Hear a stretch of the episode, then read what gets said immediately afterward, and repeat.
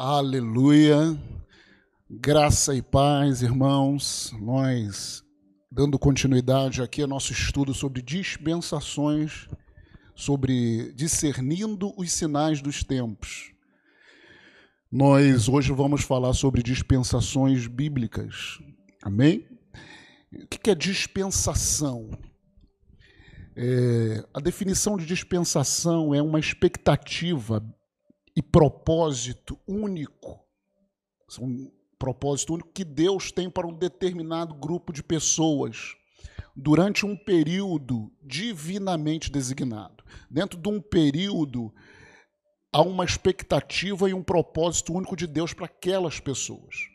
Então a, a palavra de Deus, a Bíblia, ela se divide em dispensações. Né? Nós vemos que ao longo da história humana há dispensações, né? há uma expectativa sobre esses grupos de pessoas. E a palavra de Deus ela fala sobre isso. Né? Nós vemos aqui, quando ela fala sobre algumas dispensações, você pode ver em Mateus capítulo 28, você pode abrir a sua Bíblia em Mateus capítulo de 28, versículo 20. Ele fala assim: ensinando-os a guardar todas as coisas que vos tenho ordenado. E eis que estou convosco todos os dias até a consumação do século, né? Ele fala desse tempo chamado consumação do século. 1 Coríntios 1 Coríntios capítulo 2 1 Coríntios capítulo 2, verso 8 1 Coríntios 2, 8 diz: Sabedoria essa que nenhum dos poderosos desse século ou dessa dispensação, né, desse tempo, conheceu, porque se a tivesse conhecido, jamais teriam crucificado o Senhor da glória. Estavam falando daquele período de tempo, né? Efésios capítulo 1.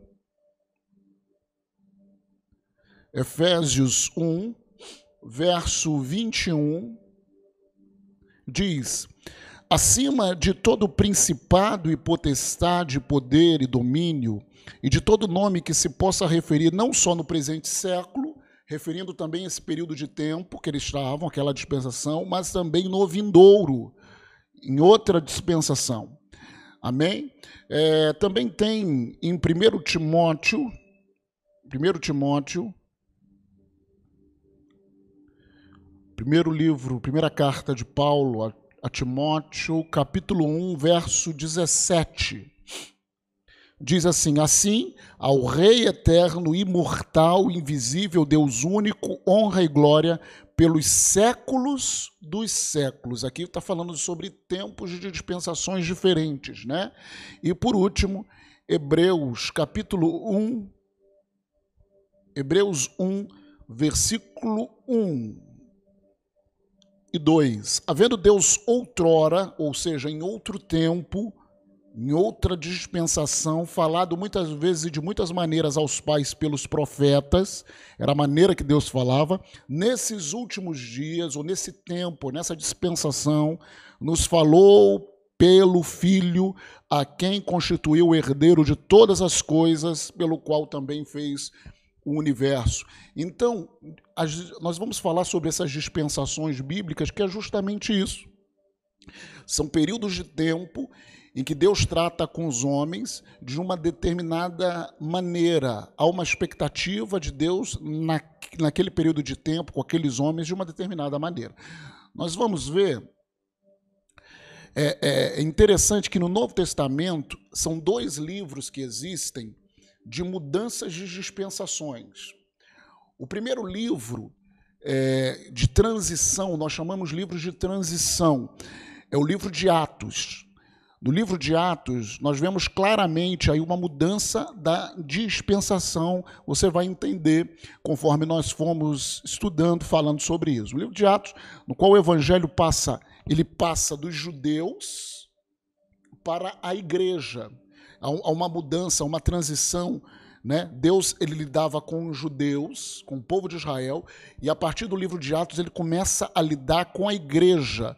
que é composta de judeus e gentios que aceitaram a Jesus, que confessaram a Jesus, né? Então é, há essa transição, há essa mudança, né? Deus lidando com judeus e agora Deus vai lidar com a, com a igreja.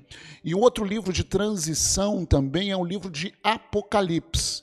Apocalipse, da mesma maneira, no, no começo de Apocalipse, ele vem falando sobre a igreja, ali nas cartas de Apocalipse. Mas logo depois das cartas há uma transição também da igreja para novamente os judeus. Então são livros de transição, você vai entender melhor ao passar dessa aula sobre dispensações. Então, é, nós vamos estudar, existem diferentes posições sobre quantas dispensações existem, né? Diferentes posições teológicas. Mas nós vamos nos basear sobre as sete dispensações. Sete dispensações ou sete eras. Né? Nós vamos falar nesse estudo sobre a primeira, que é a era da inocência, essa dispensação que vai do paraíso, que vai de quando Deus cria o Éden, é, a criação do homem, até o pecado, até o homem e a mulher pecarem. A segunda dispensação é a dispensação da autodeterminação ou a era da consciência, que vai justamente da de quando Adão e Eva saem do, do, do, do, do, é, do jardim do Éden, né? desse, desse tempo até o dilúvio. Essa é a segunda dispensação. A terceira dispensação que nós vamos falar é a era ou a dispensação da administração pelo homem, ou a era do governo humano. É o período né, que vai do dilúvio, é o período pós-dilúvio, até Abraão, antes de Abraão, né? da, da dispensação do governo humano. A quarta dispensação que nós vamos falar é a era dos patriarcas ou a era da promessa, é o período de Abraão ao período de Moisés, até, até Moisés.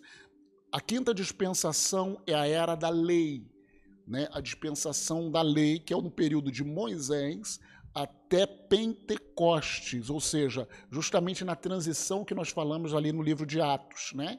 Até Pentecostes.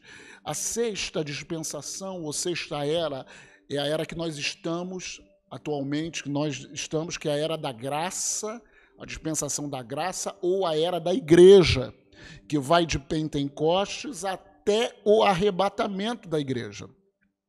E a sétima e última dispensação é a era do reino, que é o período justamente do, do milênio, ou do reinado do Messias aqui na terra.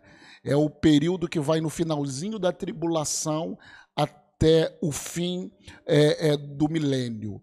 Amém? Então nós vamos assim começar falando sobre a era da inocência, a primeira dispensação. Isso está lá é, em Gênesis de 1 a 3, Gênesis capítulo 1 e Gênesis é, do capítulo 1 ao capítulo 3. Essa era da inocência fala do tempo da inocência ou do paraíso. Período entre a criação do homem, né, nós falamos aí, até a queda do pecado. É, tem algumas características aí. Né? O homem ele vivia é, o objetivo de Deus, o homem vivia muito, vivia muito. O homem ele, ele tinha comunhão com Deus. Algumas características, uma comunhão era um tempo que as coisas eram feitas, e lá em Gênesis capítulo 1, versículo 31, um tempo que tudo era muito bom.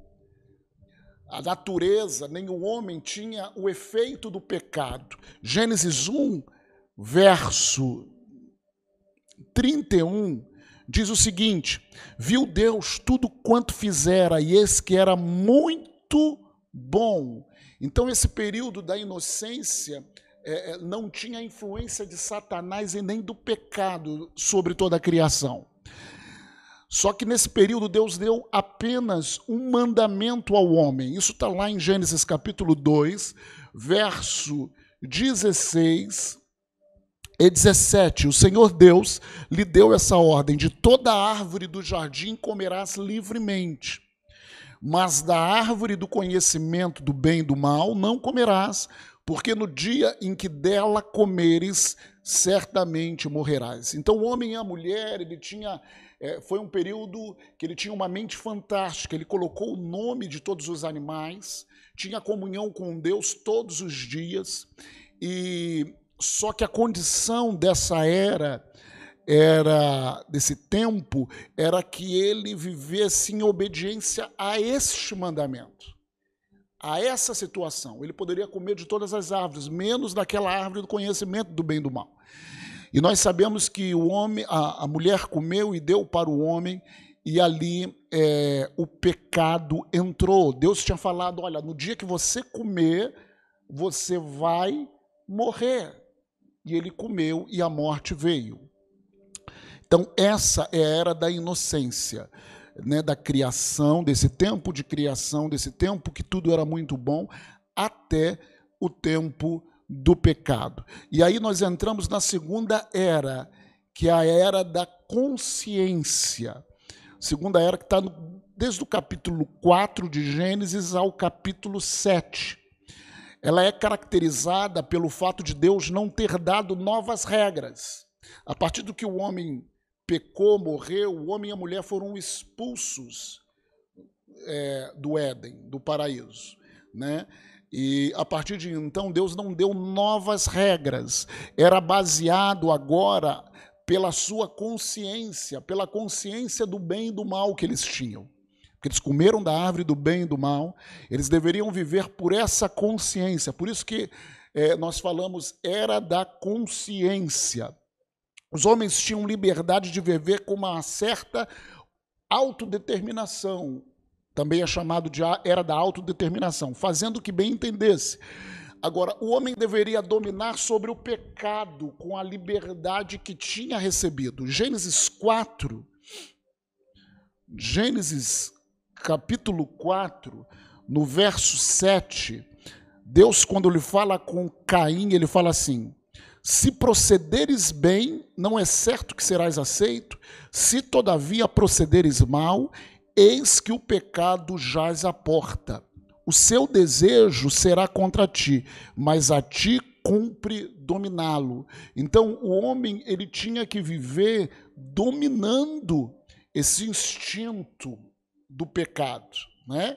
É, é, é, aí que e nós sabemos que nessa era da consciência o homem é, é, o homem novamente ele ele cai justamente quando Deus ele tem essa conversa com com Caim é, essa conversa foi quando Caim trouxe uma oferta né e Deus não se agradou de Caim nem da sua oferta e também Abel trouxe uma oferta e Deus se agradou da oferta de Abel e da sua oferta. Logo depois que Deus ele fala com Caim, Caim é, mata o seu irmão Abel. Então nós vemos nessa era que o homem novamente, é, é, o homem ele, ele, ele perde ele, nesse tempo, né? ele peca nesse tempo.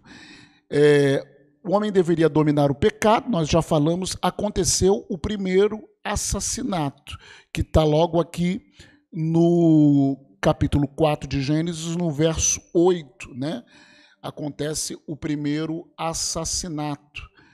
Nessa é, a consequência dessa impiedade, né? Porque o homem, a partir do primeiro assassinato, é, muitos pecados foram acometidos, tanto na é, na descendência de Caim, e, e, muitas coisas começaram a acontecer, de tal maneira que em Gênesis capítulos, é, Gênesis 6, 8, ao capítulo 8 e 14, a, a impiedade do homem era tão grande que Deus ele determinou o dilúvio, justamente nessa era, né?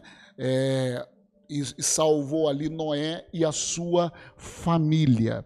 É, ao contrário de Caim, nessa era, Abel trouxe um sacrifício verdadeiro. Isso é muito interessante.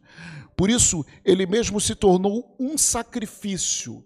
Ali já era profeticamente, Abel estava com aquele sacrifício, profeticamente já estava falando sobre o sacrifício de Cristo por nós.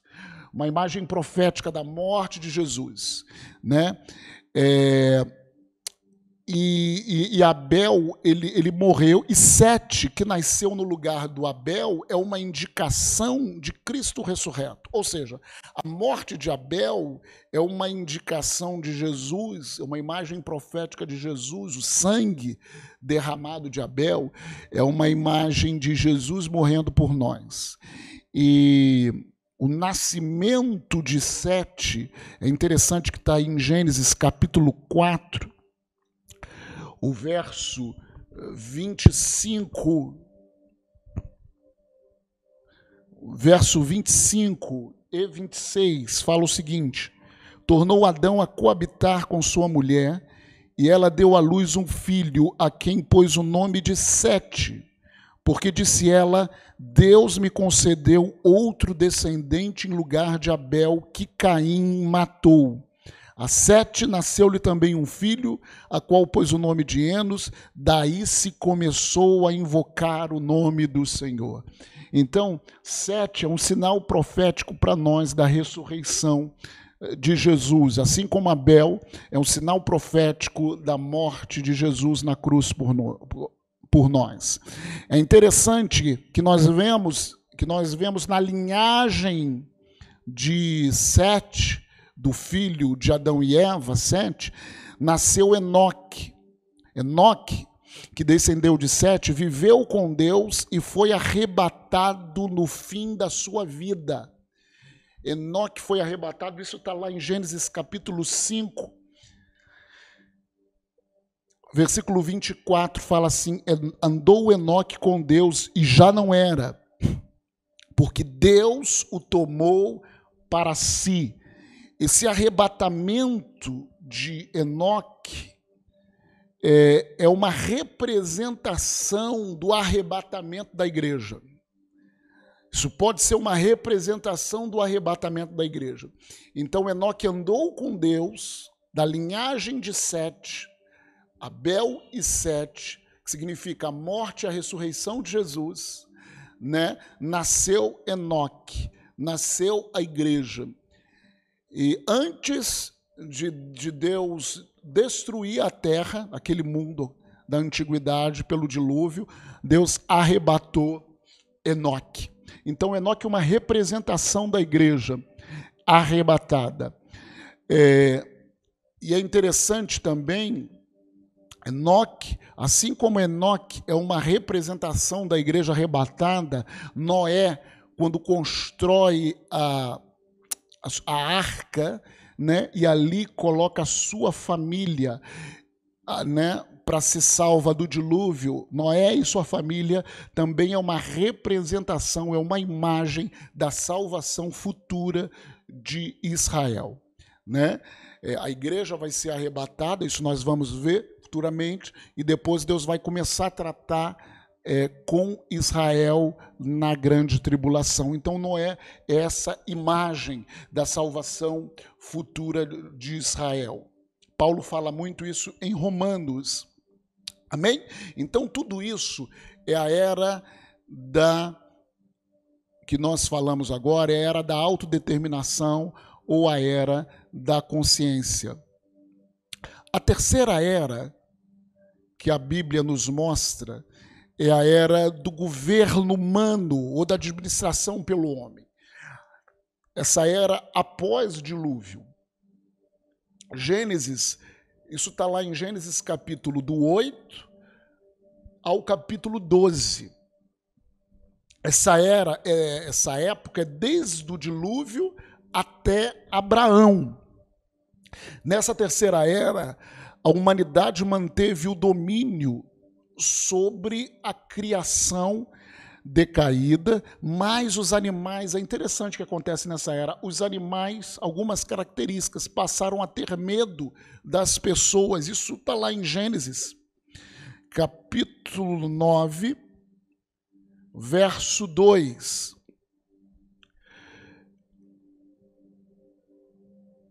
2 diz o seguinte: Pavor e medo de vós virão sobre todos os animais da terra e sobre todas as aves do céu.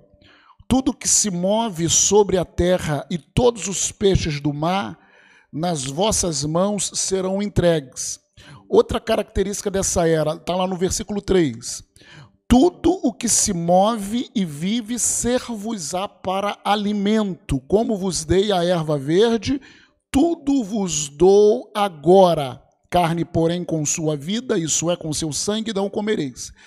Nessa era que Deus dá essa condição para o homem começar a se alimentar de carne. Até então, ele não se alimentava de carne, ele se alimentava das frutas, né, da, da, dos vegetais, mas nessa era, Deus permitiu ao homem comer da carne, não do sangue. Né? Foi introduzida nessa era a pena de morte. Porque aqui no versículo 5 ele fala assim: Certamente requererei o vosso sangue o sangue da vossa vida, de todo animal o requererei, como também da mão do homem, sim, da mão do próximo de cada um requererei a vida do homem. Se alguém derramar o sangue do homem, pelo homem se derramará o seu porque Deus fez o homem segundo a sua imagem. Por quê? Nessa era que tem essa questão do se alguém é, derramasse, matasse alguém, o sangue também dele seria derramado. Isso não aconteceu na, na era anterior, né? Quando Caim matou Abel. Pelo contrário, Caim matou Abel, Deus colocou um sinal em Caim para que ele não fosse morto. Mas nessa era se introduziu justamente quem matasse algum ser humano, ele também seria morto. Surgiu a primeira instância governamental. Nós vemos isso na Torre de Babel, né? Na Torre de Babel, uma instância ainda que uma ditadura e não um governo espiritual. É, nessa era, Noé quando Noé sai da arca, ele profetiza sobre os seus três filhos. Ele tinha três filhos: Cã, Sem e Jafé.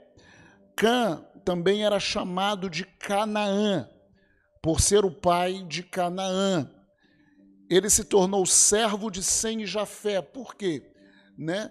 É, a, a palavra de Deus ela mostra que depois do dilúvio, né, Noé ele tinha uma vinha, ele bebeu do, do vinho daquela vinha e ficou embriagado. E diz ali o texto que Cã viu a nudez do seu pai e foi fazer uma chacota para os seus irmãos.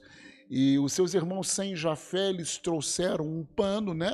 Sem ver a nudez do pai, trouxeram um pano, cobriram o pai. Por causa disso, depois Noé é, é, é soube disso, é, Noé decretou a questão, uma maldição sobre a vida de Cã. Né? Nós vemos isso lá em Gênesis 9, 18 a 19 é, e 22, Gênesis 10, 6 é, e 18 a 20. Um desses é eles se tornarem servos. A descendência de Cã ia ser servo de Sem e Jafé. É, apenas quando Deus abençoou, quando Noé abençoou os seus filhos, apenas com relação a Sem, é, é, o Senhor diz que era Deus de Sem, Deus de Sem. Por quê? Da descendência de Sem que vem o povo de Israel, justamente da descendência de Sem que vem o povo de Israel. E, e sobre Jafé, diz que Jafé habitaria nas tendas de Sem. Isso significa que as nações descendentes de Jafé seriam abençoadas pela casa de Israel. Amém? É, a próxima era, a próxima dispensação que nós temos, que é a quarta dispensação, é a era ou a dispensação dos patriarcas. Isso está lá em Gênesis capítulo 12 a Gênesis capítulo 50. Nessa dispensação, né, Deus deu uma promessa para Abraão: sai da tua terra, da tua parentela, da casa de teus pais. E ela começou com a obediência de Abraão, de sair da terra, da parentela, da casa dos, do, dos pais dele, e ir para a terra que Deus iria mostrar. E Abraão obedeceu a Deus. Nessa era, Deus voltou-se para Abraão, para Abraão e a sua descendência da promessa. Deus prometeu a Abraão um filho através de Sara, que era Isaac. Então, nessa era, nós vemos Deus se voltando para Abraão e para a sua descendência. E todos aqueles que abençoassem Abraão seriam, e a sua descendência seriam abençoados. E todos aqueles que fossem contra Abraão, né, é, é, Deus se voltaria contra eles. Né? Deus voltou-se para Abraão, para fazer dele o portador da linha da promessa que levaria Cristo ao Redentor. Gênesis capítulo 15. Gênesis 15, verso 4.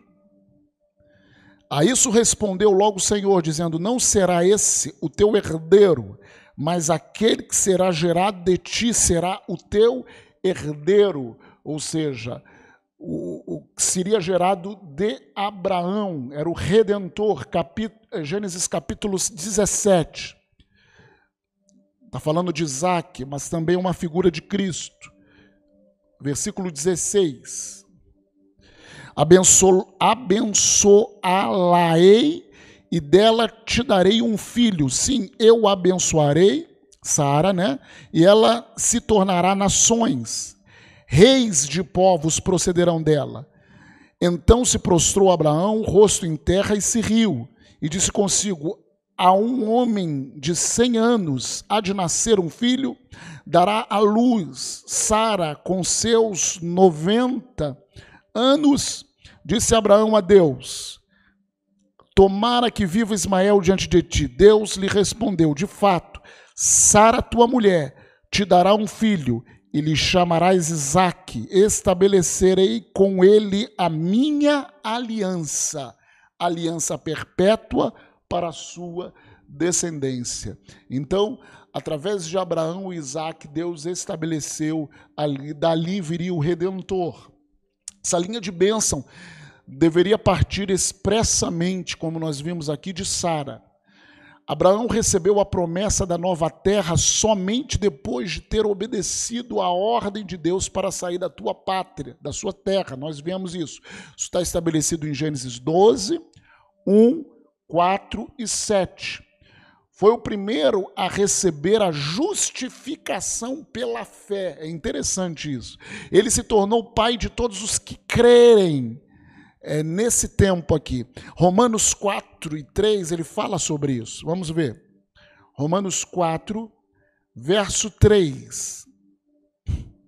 Diz o texto: Pois que se diz a Escritura, Abraão creu em Deus, isso lhe foi imputado para a justiça. Gálatas 3, verso. Gálatas 3, verso 6. É o caso de Abraão que creu em Deus, isso lhe foi imputado para a justiça. Tiago, capítulo 2. Tiago 2, verso 23. Diz o seguinte: E se cumpriu a escritura, a qual diz: Ora, Abraão creu em Deus, e isso lhe foi imputado para a justiça, e foi chamado amigo de de Deus. Então foi o primeiro a receber essa justificação por ter crido em Deus, ou justificação pela fé. Abraão recebeu uma dupla promessa, isso é muito interessante também. Quando ele saiu da sua terra, da sua parentela, Deus deu uma dupla promessa para ele, que isso simboliza também algo muito importante para nós. Primeiro, Deus ele falou ali, ó, sua descendência vai ser como pó da terra. Essa expressão pó da terra ou areia do mar. Isso está lá em Gênesis 13. Gênesis capítulo 13, o verso 16. Deus fala aqui, ó, Gênesis 13, 16. Farei a tua descendência como pó da terra, de maneira que se alguém puder contar o pó da terra, então se contará também a tua descendência. Então Deus falando que a descendência de Abraão seria como pó da terra. Também 22, 17 também fala. Essa é uma referência à descendência terrena de Abraão, o povo de Israel. Isso é interessante. E também Deus falou assim: sua descendência será como a estrela do céu. Gênesis 22, Gênesis capítulo 22, verso 17, que deveras te multiplicarei, certamente mu abençoarei, certamente multiplicarei a tua descendência como as estrelas do céu e como a areia da praia do mar, pó da terra e areia e estrelas do céu. Estrelas do céu é uma referência ao povo espiritual ou celestial, os crentes na nova aliança, a igreja.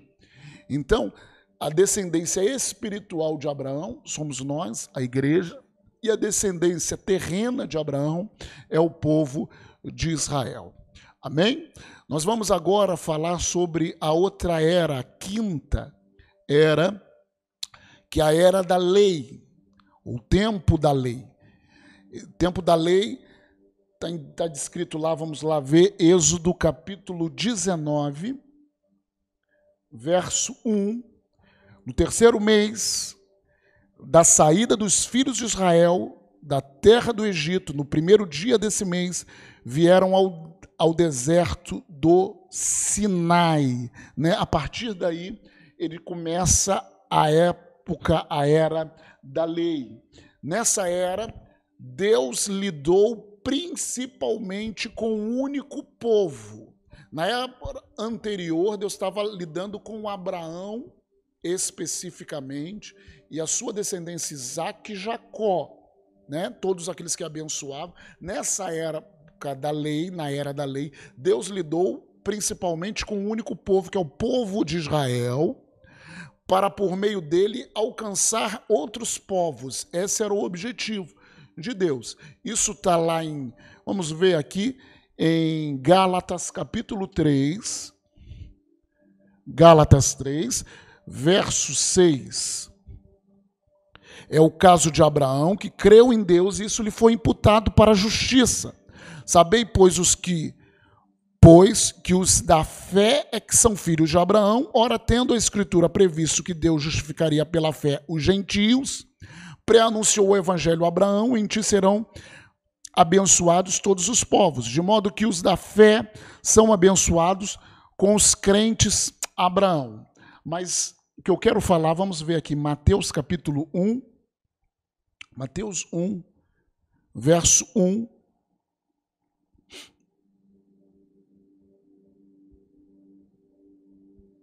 Mateus 1, deixa eu abrir aqui a minha Bíblia.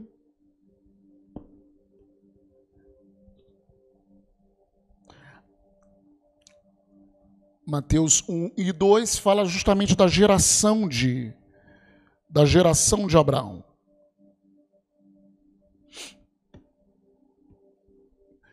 Mas nessa época da lei, Deus lidou com Israel. Através de Moisés, Deus deu uma aliança, ou Deus deu uma lei para Israel e não para os povos. Deus deu lei para Israel e não para a lei. Essa lei estava ligada à bênção e à maldição. Nós vemos em Deuteronômios 28 Deus falando que se eles obedecessem aquelas leis, eles teriam bênção. Se eles não obedecessem aquelas leis, viriam sobre ele maldições. Maldição. Então, era época da lei, eles deveriam obedecer aquelas leis. Como ninguém conseguiu cumprir a lei, sempre acabava trazendo a morte. Se eles não obedecessem, viria uma maldição, viriam pestes e viria a morte. Jesus foi o único, porque Jesus veio na época da lei, foi o único a cumpri-la integralmente. Agora, isso que é importante, quem está em Cristo cumpriu, quando nós cremos em Jesus, cumprimos a lei e podemos viver eternamente. Romanos capítulo 10. Romanos 10, verso 4. Porque o fim da lei é Cristo, para a justiça de todo aquele que crê. Ora, Moisés escreveu que o homem que praticar a justiça decorrente da lei viverá por ela. Então, o homem teria a vida se ele cumprisse todo o que a, a lei prescrevia, né? o que a lei determinava. É, a aliança do Sinai, ou lei do Sinai, ou a lei de Moisés, era composta de, 408, 400, de 248 ordenanças positivas, ou seja, aquilo que eles deveriam fazer, e 365 ordenanças é, negativas ou proibições. Então, é, num total, era 613 decretos. E eles tinham que obedecer todos os decretos. Se eles errassem em um, eles seriam condenados por todos. Então, nós falamos aqui que Jesus foi o único que obedeceu a todos, entre os quais estavam aí dentro desses todos os decretos os dez mandamentos os dez mandamentos. A lei mosaica pertencia a uma determinada dispensação, essa dispensação da lei. Trata-se da aliança com Israel no Sinai, que está em Êxodo 20, de 1 a 2 e 24, 7. Os gentios não possuíam essa lei. Romanos 2, Romanos 2, 12. Ele fala o seguinte: Assim, pois, todos os que pecaram sem lei, que eram os gentios, também sem lei perecerão. E todos os que com lei pecaram, os judeus, pecaram, mediante lei serão julgados. Romanos 9, 30.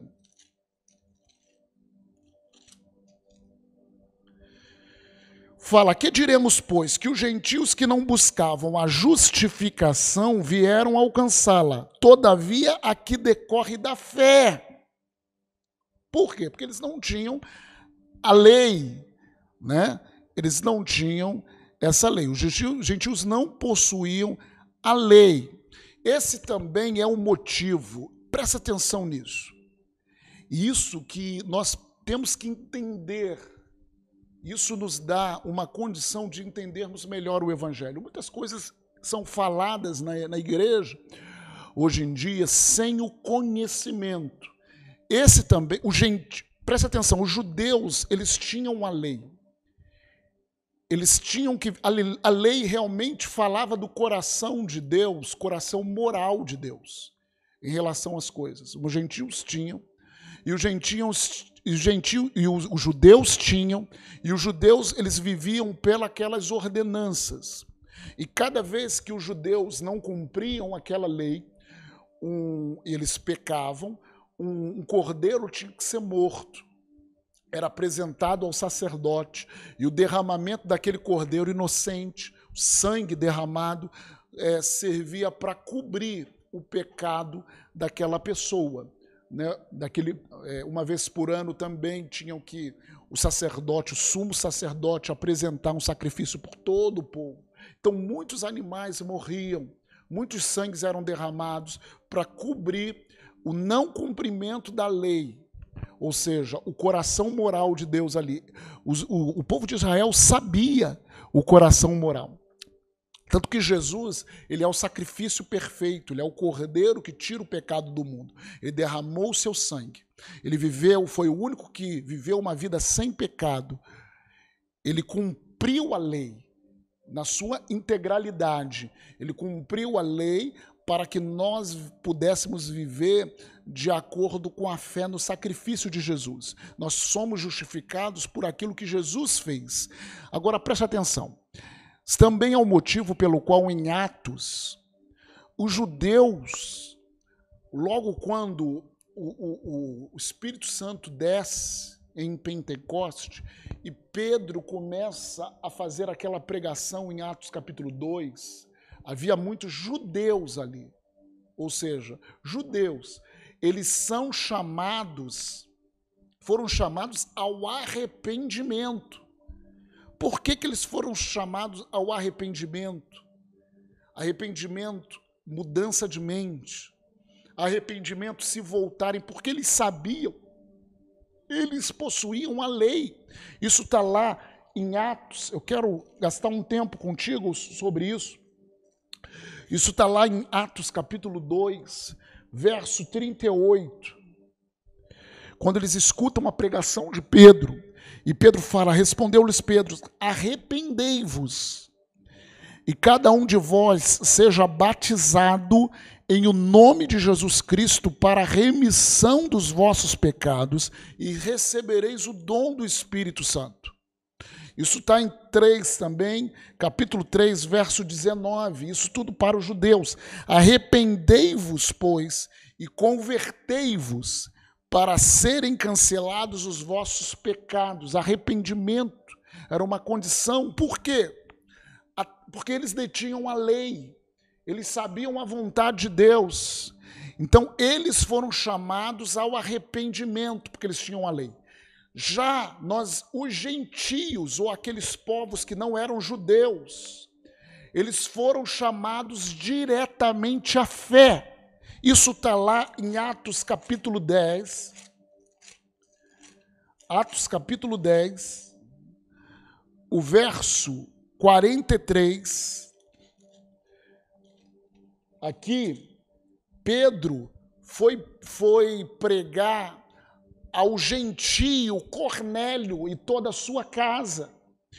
Aí, olha o que Pedro falou. Dele todos os profetas dão testemunho de que por meio de seu nome, todo aquele que nele crê recebe remissão de pecados. Por meio do seu nome, todo aquele que nele crê recebe remissão de pecados. Ainda Pedro falava essas coisas quando caiu o Espírito Santo sobre todos os que ouviam a palavra. Para os gentios, Pedro fala especificamente sobre fé, sobre crer no nome do Senhor Jesus. Efésios capítulo 1, aqui é Paulo falando. Efésios 1, versículo 3. Em quem também vós, depois depois que ouvistes a palavra da verdade, o evangelho da vossa salvação, tendo nele também crido, fostes selados com o Santo Espírito da promessa. O que que nós, é, vendo isso, o que que nós entendemos? Que Israel, ele vai chegar à fé por meio do arrependimento. Por quê? Para Israel foi dada a lei. Então ele chega à fé por meio do arrependimento, ele se arrepende e ele entra na fé.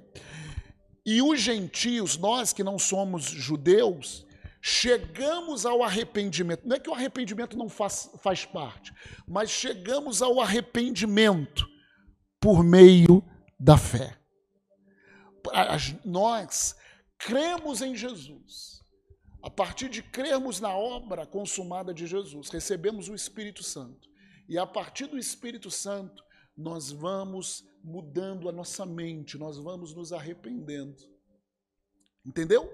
Como que Deus ele, ele, ele trata conosco, com os gentios. A nova aliança entrou em vigor com a morte e a ressurreição de Jesus foi ao mesmo tempo o início de uma nova dispensação, que é a dispensação da igreja, né? Por isso, o Senhor instituiu a ceia em Mateus capítulo 26, no verso de 6 a 28, nos final, finalzinho, o Senhor vai instituir a ceia no final da sua vida, como o começo de uma nova aliança. Imediatamente antes da sua morte, o Senhor institui a ceia. Então, no tempo que Jesus estava aqui na terra, né, era o tempo já do término daquela dispensação da lei. Jesus veio, cumpriu a lei na sua integralidade, ele morreu, ele ressuscitou por nós, ele apareceu aos discípulos e em Pentecoste começa uma nova aliança. Para aqueles judeus que não acreditam em Jesus, isso é importante também. Para aqueles judeus que não acreditam em Jesus, a lei permanece tendo validade completa. Eles serão julgados pela lei e estarão eternamente perdidos. Na dispensação da lei, todo mundo tinha que cumprir todas as leis, todos aqueles decretos positivos e negativos. Lá em Mateus capítulo 5, Mateus 5, verso. Mateus 5,18. Porque em verdade vos digo, até que o céu e a terra passem, nenhum i ou tio jamais passará da lei até que tudo se cumpra.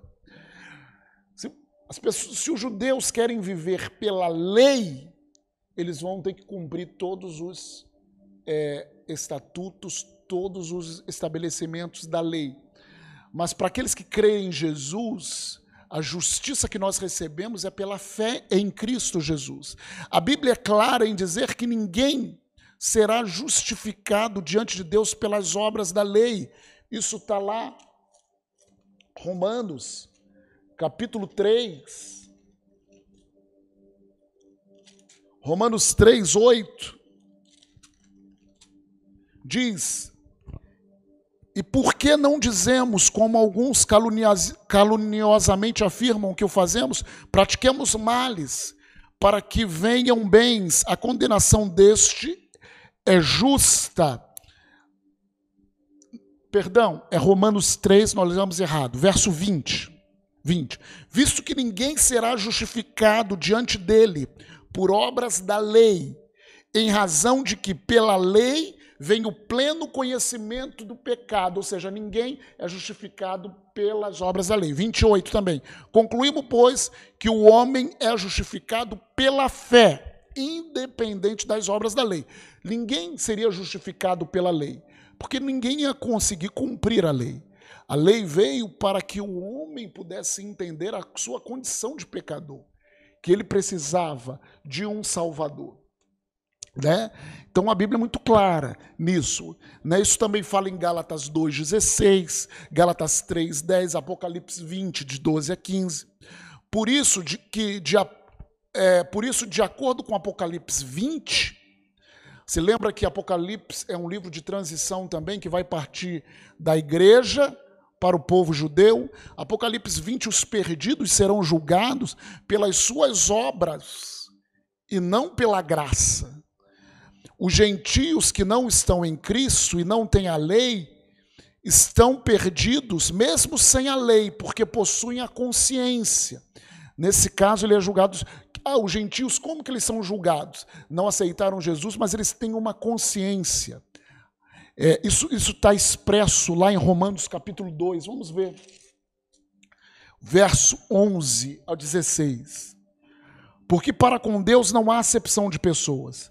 Assim, pois, todos os que pecaram sem lei, os gentios, também sem lei perecerão, e todos os que com lei pecaram mediante lei serão julgados. Porque os simples ouvidores da lei não são justos diante de Deus, mas os que praticam a lei hão de ser justificados. Quando, pois, os gentios, que não têm lei, procedem por natureza de conformidade com a lei, não tendo lei, servem eles de lei para si mesmos, ou seja, eles procedem de acordo com a sua consciência. Esses mostram a norma da lei gravada no seu coração, testemunhando-lhes também a consciência e os pensamentos, mutuamente acusando ou defendendo-se. no dia em que Deus, por meio de Cristo Jesus, julgar os segredos aos homens de conformidade com o meu evangelho. Os gentios, eles vão ser julgados pela sua consciência ou pela lei em seus corações, né? A era da igreja. Nós vamos falar agora sobre a sexta era, a era da igreja ou a era da graça. Isso está estabelecido. Atos capítulo 2, verso 1, começa em Pentecoste, oficial, oficialmente começou com o derramamento do Espírito no Pentecoste, né? E termina com o arrebatamento da igreja. O tempo da lei foi substituído pelo tempo da graça. Nós estamos no tempo da graça, na era da igreja. Isso está lá em Hebreus capítulo 8. Hebreus 8. 7. Porque se aquela primeira aliança tivesse sido sem defeito, de maneira alguma estaria sendo buscado lugar para uma segunda. É, verso 13. Quando ele diz nova, nós estamos debaixo da nova aliança, torna antiquada a primeira. Ora, aquilo que se torna antiquado e envelhecido está prestes a desaparecer. Nós estamos numa nova aliança a partir do sangue de Jesus. Nós estamos debaixo dessa nova aliança. Lucas 22. Lucas capítulo 22, verso 19. E tomando um pão, tendo dado graças, o partiu e lhes deu, dizendo: Isso é meu corpo, oferecido por vós, fazei isso em memória de mim. Semelhantemente, depois de cear, tomou o cálice, dizendo: Esse é o cálice da nova aliança no meu sangue derramado em favor de vós. Então, a ceia do Senhor é algo da nova aliança. A diferença da nova aliança é que Israel não tem mais nenhuma preferência na nova aliança em relação aos gentios. No Novo Testamento, Deus não se revela mais ao seu povo de forma separada, Israel a pessoa é salva exclusivamente por meio de Jesus.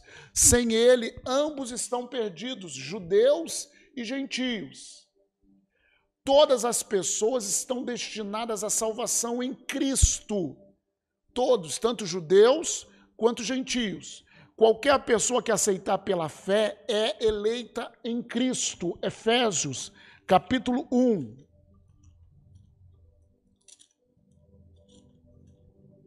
Gálatas, Efésios, capítulo 1. Aleluia.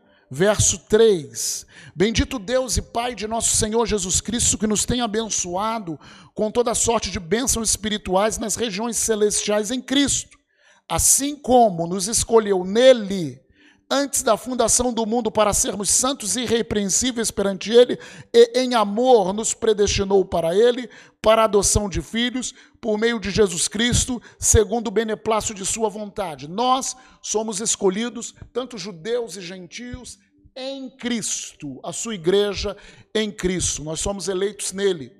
O Espírito Santo foi derramado, esse foi o momento do nascimento da igreja. É os últimos dias que nós estamos, na, na, época da igreja, na era da igreja, onde o Espírito Santo está derramado sobre nós. Amém? É a era do Espírito Santo. Os crentes da nova aliança são batizados no corpo de Jesus por meio do novo nascimento. Nós nascemos de novo quando cremos em Jesus, quando confessamos Jesus e isso, o simbolismo disso, físico, é o batismo nas águas. Então, nessa aliança, temos a ceia do Senhor, temos o batismo das águas, temos o Espírito Santo derramado sobre toda a carne, toda, todos aqueles que creram em Jesus. A igreja de Jesus é um corpo, um corpo formado de judeus e gentios. A separação de judeus e gentios foi eliminada. Isso está em Gálatas capítulo 3, verso 28. E se sois de Cristo, também sois descendências de Abraão e herdeiros segundo a promessa. Efésios capítulo 2, verso 13. Mas agora em Cristo Jesus, vós que antes estavas longe, gentios, fostes aproximado pelo sangue de Cristo, porque ele é a nossa paz, o qual de ambos fez um, e tendo derribado a parede da separação que estava no meio, a inimizade, aboliu na sua carne a lei dos mandamentos na forma de ordenanças, para que dos dois criasse, dos, dos dois criasse em si mesmo um novo homem, fazendo a paz e reconciliasse ambos em um só corpo com Deus, por intermédio da cruz, destruindo por ela a inimizade. Vindo, evangelizou paz a vós outros que estáveis longe, gentios, e paz também aos que estavam perto, os judeus, porque por ele ambos temos acesso ao Pai em um espírito. Aleluia! Todas as nações entrarão na bênção de Abraão, de acordo com a promessa de Deus, isso é muito importante, está lá em Gálatas capítulo 3, no verso 8. Ora, tendo a Escritura previsto que Deus justificaria pela fé os gentios, preanunciou o Evangelho a Abraão: em ti serão abençoados todos os povos de modo que os da fé são abençoados com um crente Abraão, aleluia. Nós somos abençoados. A nova era da graça é um mistério de Deus. É, o povo de Israel não entendia isso. Daniel também não foi revelado isso para Daniel. Esse mistério que era a igreja. Efésios capítulo 3 versículo 4 a 6. Pelo que, quando ledes, podeis compreender o meu discernimento do mistério de Cristo, o qual em outras gerações não foi dado a conhecer aos filhos dos homens, mas agora foi revelado aos seus santos apóstolos e profetas no Espírito, a saber, olha o mistério, que os gentios são coerdeiros, membros do mesmo corpo e coparticipantes da promessa em Cristo Jesus por meio do Evangelho. Qual era o mistério? Esse mistério era a igreja. A igreja era um mistério. Todas as nações entrariam nessa bênção de Abraão. A nova era da graça é um mistério, nós vimos aqui. Seu fim chegará quando o número dos gentios na igreja for completado e esta for arrebatada. Isso está em Romanos, capítulo 11, o término da era da igreja. Romanos, capítulo 11, verso 25. Porque não quero, irmãos, que ignoreis esse mistério, para que não sejais presumidos em vós mesmos que veio endurecimento em parte a Israel. Por que endurecimento em parte? Porque a igreja também é composta de judeus que acreditaram. Os apóstolos né, são judeus que acreditaram e se tornaram igreja. Então, em parte, foi endurecido Israel. Até que haja entrado a plenitude dos gentios. Então, há um tempo determinado para a plenitude dos gentios e assim todo Israel será salvo. Aleluia! Romanos capítulo 11, verso 25. Todos os pecados do passado, na época da graça, do tempo da igreja, todos os pecados do passado, do presente e do futuro são perdoados em Cristo Jesus. Colossenses. Colossenses capítulo 1, verso 14. No qual temos a redenção, a remissão dos pecados. Hebreus capítulo 10. Hebreus 10, versículo 14. Porque com uma única oferta, única oferta, Jesus aperfeiçoou, aleluia, para sempre quantos estão sendo santificados. Jesus morreu uma vez, ele aperfeiçoou para sempre. Então, eu e você fomos perdoados, aleluia, para sempre. Glória a Deus. Quem crê em Jesus é filho de Deus. Nessa era da, da graça, tempo da igreja, aqueles que crerem em Jesus receberam o poder de serem feitos filhos de Deus. João 1, 12 a 13. Eles receberam a promessa da ressurreição e do arrebatamento. A igreja, na era da graça, recebe a promessa da ressurreição e do arrebatamento. 1 Tessalonicenses, capítulo 4, verso 13. Não queremos, porém, irmãos, que sejais ignorantes com respeito aos que dormem, para não vos entristecerdes como os demais que não têm esperança.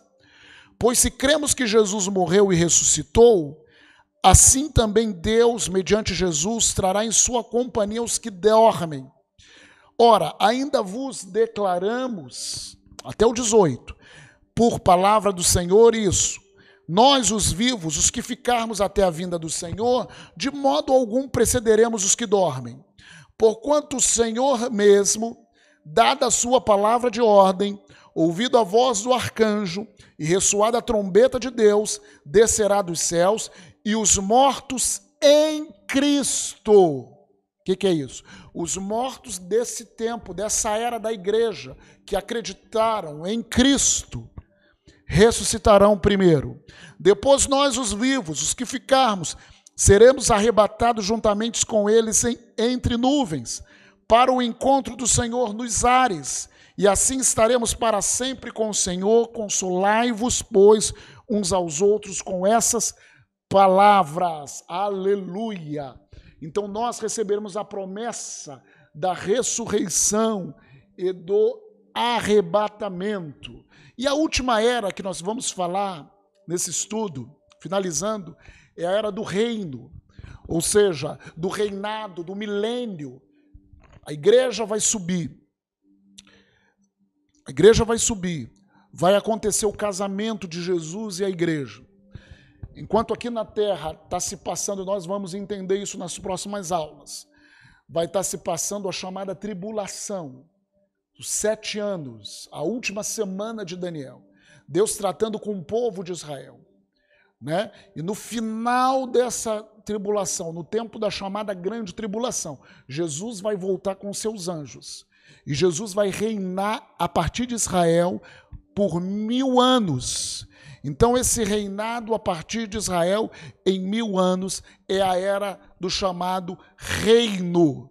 Isso está lá em Isaías, abre em Isaías capítulo 52. Isaías capítulo 52.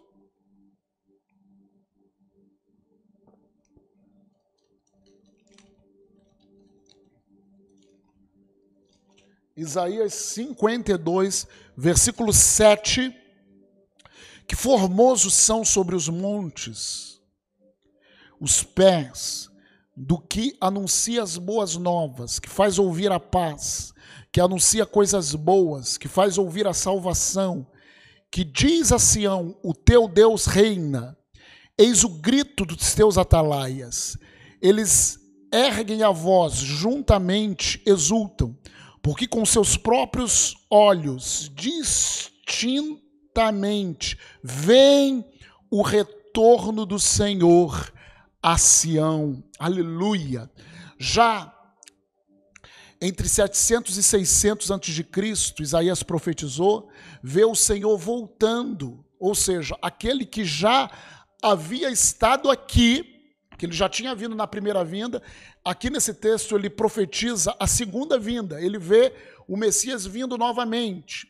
No fim dos tempos, Israel será restaurado, primeiramente no sentido físico e depois também espiritualmente.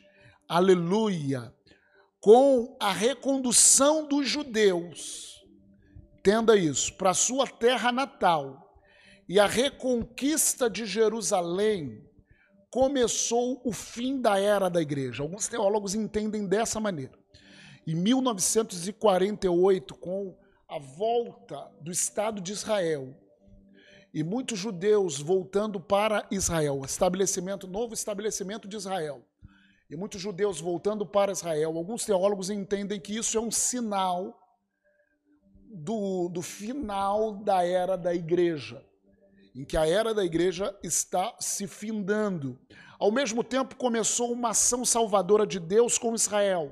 Essa transição entre a igreja e Israel se completará no arrebatamento. Isso que alguns teólogos entendem, que nós já estamos numa época de transição ou seja, muito próximo do arrebatamento.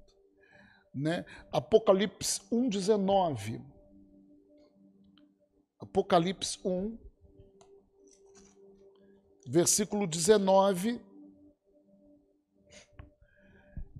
João, quando recebe a revelação, o livro de Apocalipse, ele é baseado nisso.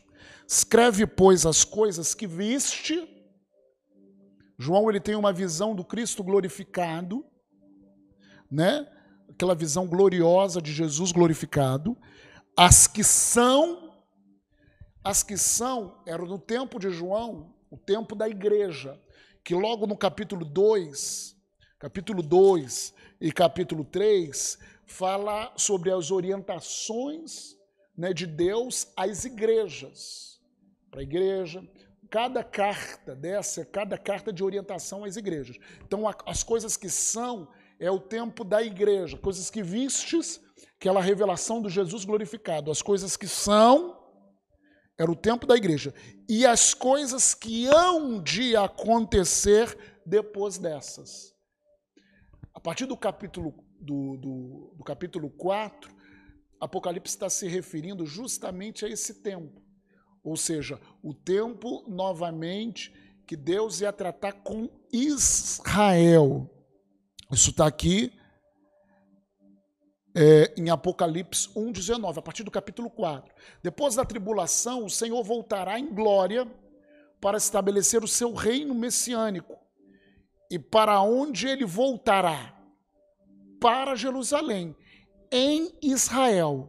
Né? Mateus capítulo 24.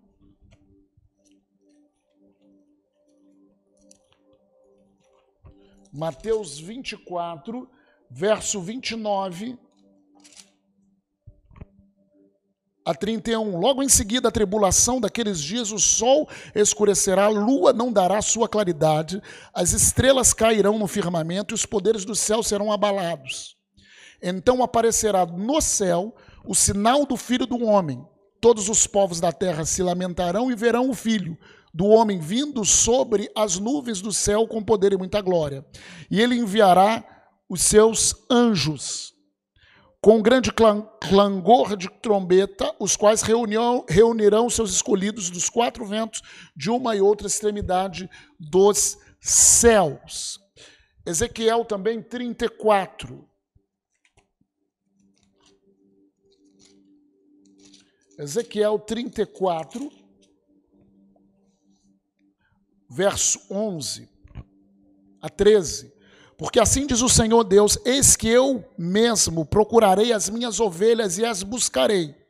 Como o pastor busca o seu rebanho, no dia em que encontra ovelhas dispersas, assim buscarei as minhas ovelhas, livrá-las-ei de todos os lugares para onde foram espalhadas. Está falando dos judeus. No dia de, no dia de nuvens e de escuridão, tirá-las-ei dos povos e as congregarei dos diversos países e as introduzirei na sua terra. Apacentá-las-ei nos montes de Israel, junto às correntes, em, em todos os lugares habitados da terra. Então aí fala sobre a promessa de Deus, sobre o retorno do povo judeu para a sua pátria. Isso começou em 1948, no final dessa era da igreja, que muitos teólogos entendem. final da era da igreja.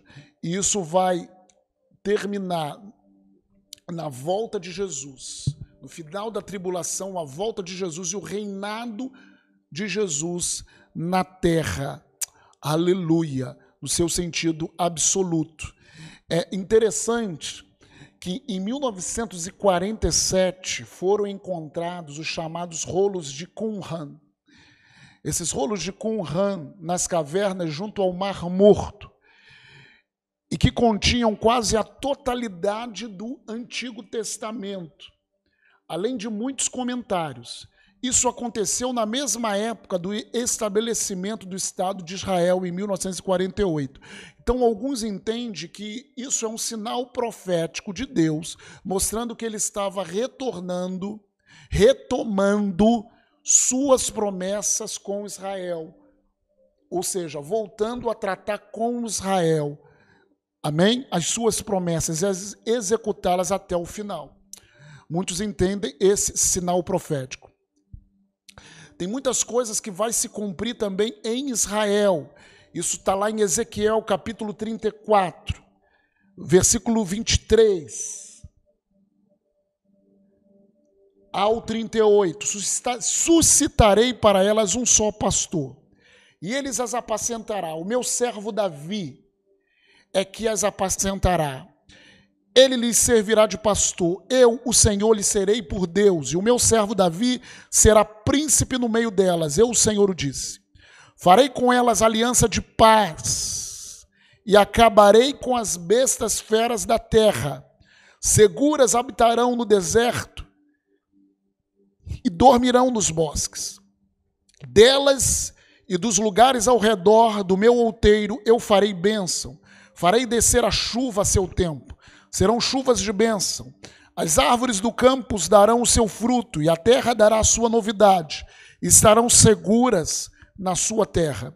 E saberão que eu sou o Senhor, quando eu quebrar as varas do seu jugo e as livrar das mãos dos que as escravizavam.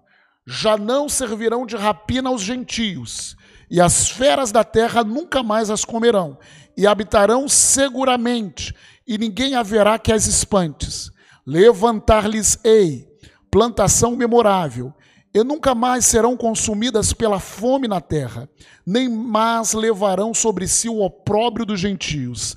Saberão, porém, que eu, o Senhor, seu Deus, estou com elas, e que elas são o meu povo, a casa de Israel, diz o Senhor Deus. Vós, pois, ó ovelhas minhas, ovelhas do meu passos, homens sois, mas eu sou o vosso Deus, diz o Senhor Deus. Então, esse tempo de paz, esse tempo de prosperidade, isso vai se cumprir. Ainda está para um futuro em Israel que precisa ser cumprido. E aonde que vai ser cumprido? Nesse reino milenar. No reino milenar de Jesus Cristo, não só Israel aguarda por um futuro maravilhoso, mas também as nações. A partir de Israel, as nações vão ser abençoadas. Isso está em Zacarias, capítulo 8. Zacarias, aleluia. Capítulo 8, verso 22. Virão muitos povos e poderosas nações buscar em Jerusalém ao Senhor dos Exércitos e suplicar o favor do Senhor. É nesse tempo, é, dessa era é, do reino, Satanás será preso durante mil anos. Isso corresponde à duração do reino messiânico sobre a terra. Está em Apocalipse, capítulo 20.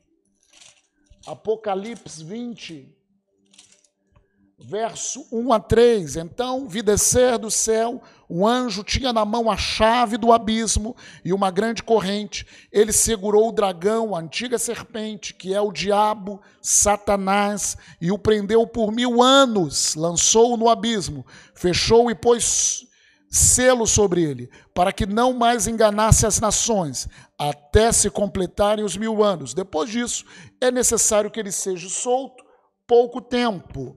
Aleluia! Glória a Deus. Então, tudo isso no reinado de mil anos. Serão realizadas nesse tempo também as bodas do Cordeiro, de Jesus com sua noiva, a igreja. Aonde que vai ser isso? Nos céus. Apocalipse capítulo 19, versos 7 a 9, fala sobre as bodas do Cordeiro. Alegremos-nos, exultemos-nos e demos-lhes a glória, porque são chegadas as bodas do Cordeiro, cuja esposa a si mesmo se ataviou. Pois lhe foi dado vestir-se de linho finíssimo, resplandecente e puro, porque o linho finíssimo são os atos de justiça dos santos. Então me falou o anjo: escreve, bem-aventurado aqueles que são chamados à ceia das bodas do cordeiro. E acrescentou: são estas as verdadeiras palavras de Deus. Amém? Então, queridos, nós falamos nessa aula sobre as dispensações, sobre o tempo que Deus ele trata especificamente com cada pessoa, com cada é, grupo de pessoa né, na, né, nessas eras. Nós falamos que existem sete dispensações: a era da inocência, do paraíso, a, a queda, o pecado, a era da consciência, do momento em que o homem saiu do jardim, Adão e Eva, saiu do jardim do Eva até o dilúvio.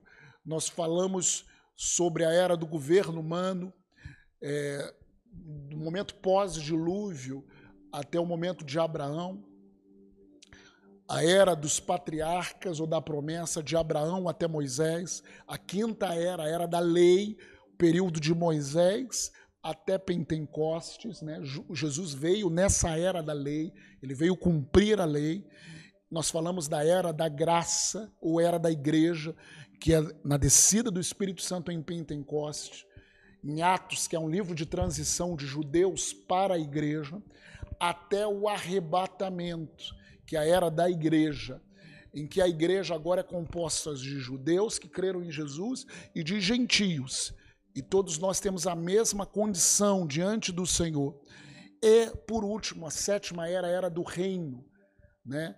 em que, no final da tribulação, Jesus vai voltar e vai estabelecer em Israel, para estabelecer o seu governo em Israel.